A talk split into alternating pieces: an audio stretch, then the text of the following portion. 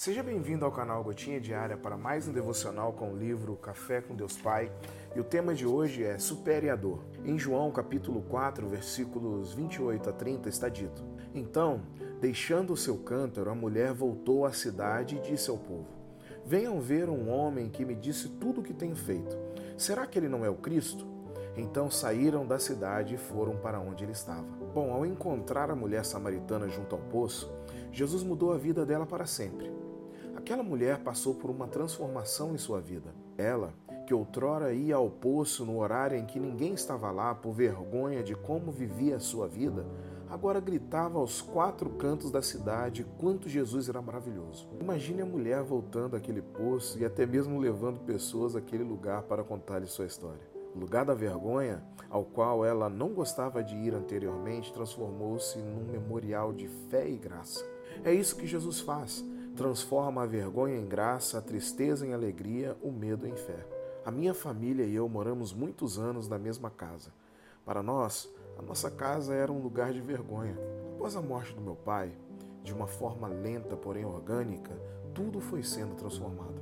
Aquela casa passou a ser um lar e o local onde houve a primeira reunião com mais sete pessoas para iniciar o meu chamado ministerial. Oito pessoas juntas sonhando os sonhos de Deus. Lugar que antes era de dor, tristeza e lamento, agora é de adoração, testemunho e gratidão. Então entenda que o lugar que hoje é a sua vergonha, o Senhor transformará no memorial da sua vitória. Vá ao encontro de Jesus e entregue a Ele as suas dores, medos e angústias. Confie que o Pai tem poder para transformar a sua história e para converter o choro em riso. A sua dor de hoje, com o mover de Deus, será o seu testemunho de amanhã. A frase do dia é: Não deixe que as pessoas tirem a sua identidade apenas por causa de sua circunstância ou situação. Hashtag testemunho. Bom, o devocional de hoje fala do encontro de Jesus com a mulher samaritana no poço. Depois desse encontro, o lugar que significava vergonha na vida daquela mulher foi ressignificado. Se tornou um memorial de fé e graça. Da mesma forma, nossas dores de hoje podem se tornar testemunhos de amanhã. Assim como a mulher samaritana que enfrentou o seu lugar de vergonha, cada um de nós tem áreas de dor, vergonha e tristeza na vida como por exemplo a dor que vem de relacionamentos desfeitos, traições, conflitos familiares, que podem se tornar um poço cheio de tristeza e vergonha na nossa vida.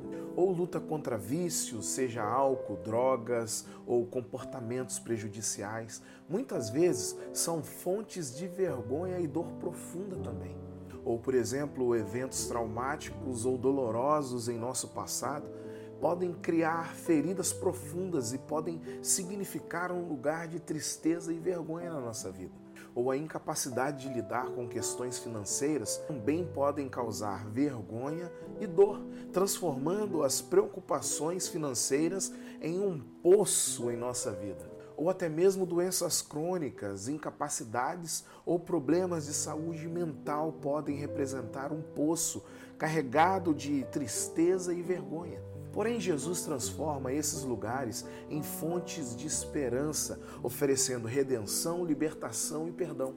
E a mulher deixou o seu cântaro, símbolo de suas preocupações diárias, para compartilhar a notícia transformadora sobre Jesus. Seu lugar de vergonha se tornou um memorial de fé e graça, testemunhando o poder do perdão de Cristo. Da mesma forma, nossas dores podem se transformar em adoração Onde havia lamento, pode surgir uma melodia de gratidão e alegria.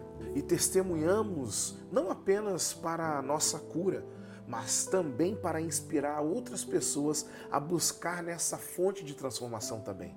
O devocional de hoje nos comunica uma verdade fundamental, a de que nenhuma dor ou vergonha é desperdiçada nas mãos do nosso Senhor e Salvador Jesus Cristo.